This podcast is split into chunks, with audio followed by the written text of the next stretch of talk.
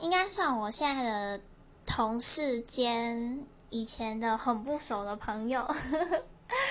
就是我们是高中的时候热音社有效认识的，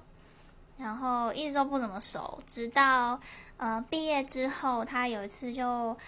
呃敲我问我说想要进广告圈的话要怎么准备面试之类的，然后我们就聊聊之后，他就进了我的上一个公司。然后我辞职之后，就是现在在创业嘛，我就也把他拉进来，所以我们就等于当过两两次同事，现在还是同事。然后我们就非常要好，当了同事之后，然后发现很合。然后他甚至还有我的 FB 密码，就所有的 d c a r 任何的所有的密码他都有，但他没有我的电话号码。我前几天才发现，我们居然没有彼此的手机号码，就还蛮妙的。